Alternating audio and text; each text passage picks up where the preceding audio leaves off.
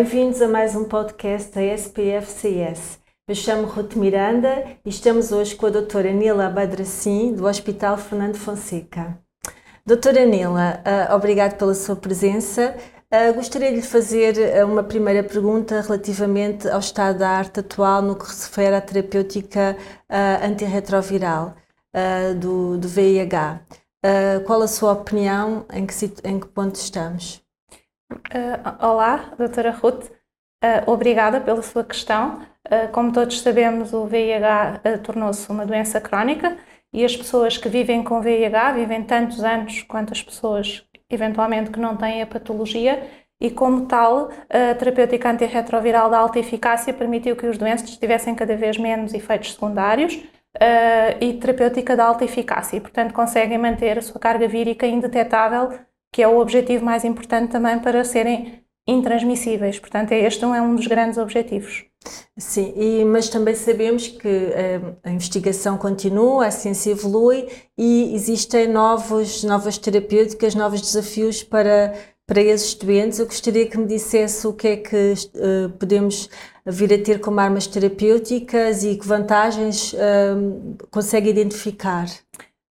As terapêuticas já são de elevada eficácia, com poucos efeitos secundários, poucas interações, muito bem toleradas e, portanto, conseguimos obter uh, os resultados que pretendemos. Naturalmente, que dado que a investigação e a tecnologia avançam e muitas vezes de forma muito rápida, uh, o, que tem, o que temos observado é que provavelmente poderão, estamos muito próximos uh, dos long-acting dos injetáveis eh, que vão permitir administrações de longa duração, portanto, com tempos de semivida bastante longos, e como tal, podemos tentar ultrapassar a questão, ainda que existe, ter que tomar um comprimido todos os dias e com, basta com uma injeção uh, e até através de tecnologias inovadoras, nanopartículas, uh, vamos conseguir avançar um bocadinho na forma, na comodidade e na conveniência também do doente, que é muito importante uh, para que as pessoas que vivem com o VIH estejam bem integradas na sociedade sem estereótipo, sem estereótipo e sem estigma. Exato, isso é muito importante. Sim. E acha que irá por parte dos doentes, uma vez que tem essa vantagem que nós identificamos como vantagem terapêutica, o facto de ser mais passado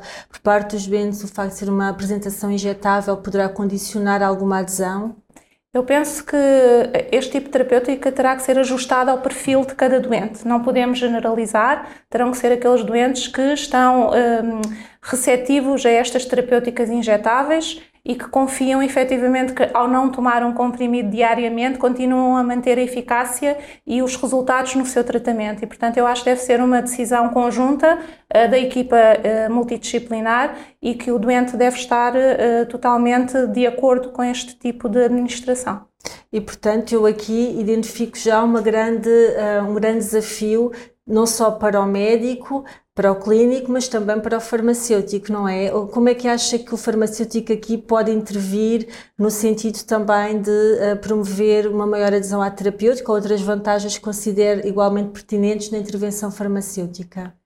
Uh, penso que este tipo de terapêuticas terão que ser introduzidas no nosso arsenal terapêutico uh, step by step, passinhos muito pequenos. Temos que conseguir monitorizar estas terapêuticas injetáveis, até parece que estamos a recuar no tempo, porque o objetivo é tentar passar das terapêuticas injetáveis para as orais, devido à comodidade.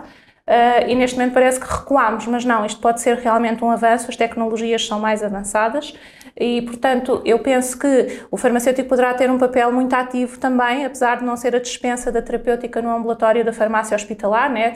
Uh, serem sessões de hospital de dia uh, e com acompanhamento e monitorização por parte da enfermagem, eu acho que o farmacêutico continua a ter um papel muito importante na adesão, porque estes, estas pessoas que vão utilizar este tipo de medicamentos através de terapêutica injetável vão continuar a necessitar do apoio do farmacêutico em tudo o que diz respeito a interações, a falta de adesão, esquecimentos, atrasos na toma da, da injeção.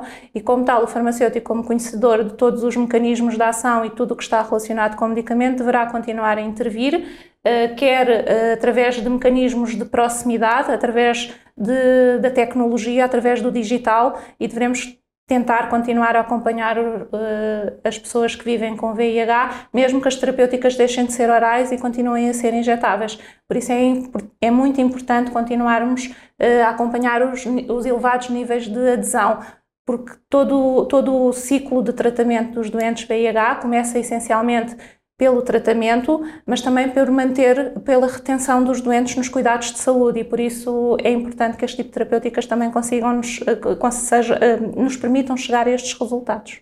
Exato, eu também considero que esse será uh, um dos grandes desafios que o farmacêutico hospitalar poderá vir a, a confrontar-se, não é? E é mais um desafio, uma vantagem, porque de certeza que todos vão beneficiar. O clínico consegue ter o seu doente uh, estável e a manter a terapêutica e também o, o farmacêutico, e neste caso a equipa de enfermagem e o próprio doente, doente não é? Que consegue ter a sua a doença controlada e deste modo permitir uh, que a doença seja crónica.